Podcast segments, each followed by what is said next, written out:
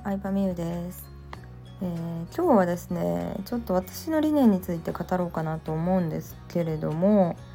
まあもともとね理念なんてそんなものはなくてお小遣い稼ぎしたいとか副業とかビジネスが楽しくなって今に至るって感じではあったんですけど改めて考えてみると、まあ、世の中の女性だったりとかお母さんに、まあ、本業以外の趣味を持ってほしいなって思ったのが大きな理由の一つではありますね。うん、というのも結構私の母親はねもう私が小学校低学年の時に仕事を辞めて、まあ、そっからずっと専業主婦なんですけどもう趣味が子供でしたね。子育て。うん、まあ、もちろんねこう、うん、塾とか習い事のことをいろいろやってくれたりとかうん。まあ、お弁当を作ってくれたりとか、ま、本当に大事に育ててもらったことはすごい感謝してるんですけどやっぱりうん。もうなんか監視されてるように感じて辛い時とかもあってでなんでかなって考えたらまあ子育て以外にお母さんの趣味って特になかったなって思ったんですよ。シンプルに。うん。働いてるわけでもなかったしもうずっとね母親はあの母が生まれた場所に住んでるんですね。だから小学校も私と同じとこなんですよね。私と母は同じ小学校でずっと同じね、えー、地域に住んでて変わり映えのない日常でまあそれが好きな人もいるとは思うんですけどでもそうなった時に私も妹も結構同時期ぐらいに20代後半ぐらい結婚して家出ちゃったんで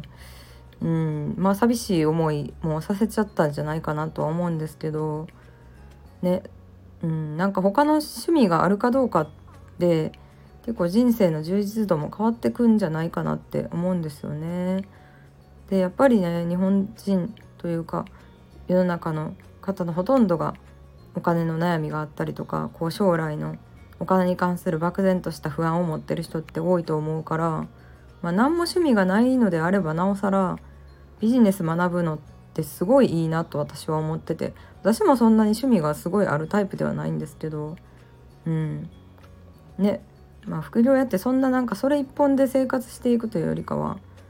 なんか副業とかビジネスを通してうん近所の人以外の世界の人たちと関わったりとか人との関わり社会とのつながりを持ってることによって、うん、自分のね生きてる意味というかやりがいとかも感じると思いますしうん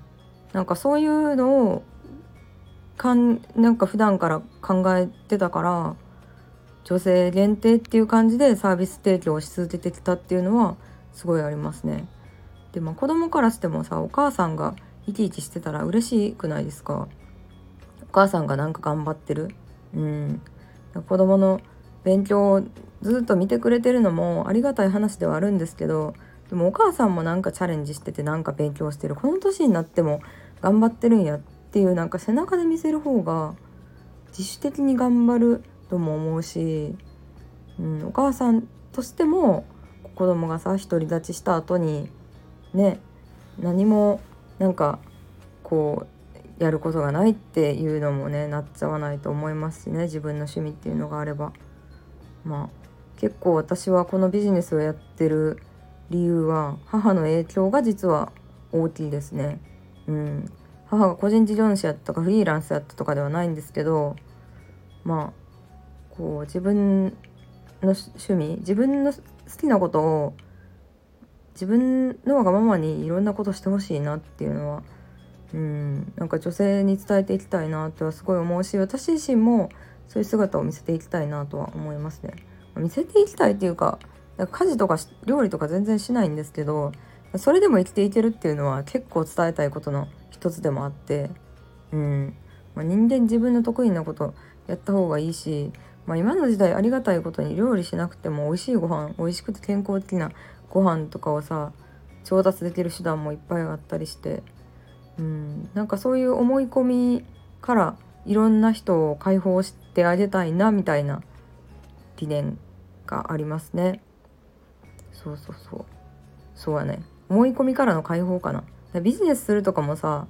みんな普通に当たり前のように大学3年生の時に就活して周りもさ就活始めたからやばいっつってまあ言ったら何も考えずに就活するわけじゃないですか。私もその一人でしたけど。うん。でも別に就活だけがさ仕事のを見つける手段の一つではないけどそうなってて。でいつの間にかね常識っていうのにこうまみれて自分のやりたいこととか好きなこともわからんってなっちゃうのは悲しいなぁとも思うので。うん。なんかそういう常識から解放してあげたいっていう感じですかね。解放してあげたいとかなんかおこがましいですけどね。うん。なんかそのきっかけの一つになりたいなっていうのはいつも思ってます。なので私はこれから多分うんいろんなことをやりたいなビジネス、まあ、こういう教育系のあのサービス以外にもなんか物販したりとかいろんなことしたいなとは思うんですけど、まあ、その根本の理念は、まあ、そこかなって感じですね。うん、なんかそのサービスとしての形はいろんなものになると思いますけどねそうそうそうという感じでした。ありがとうございました。バイバイ。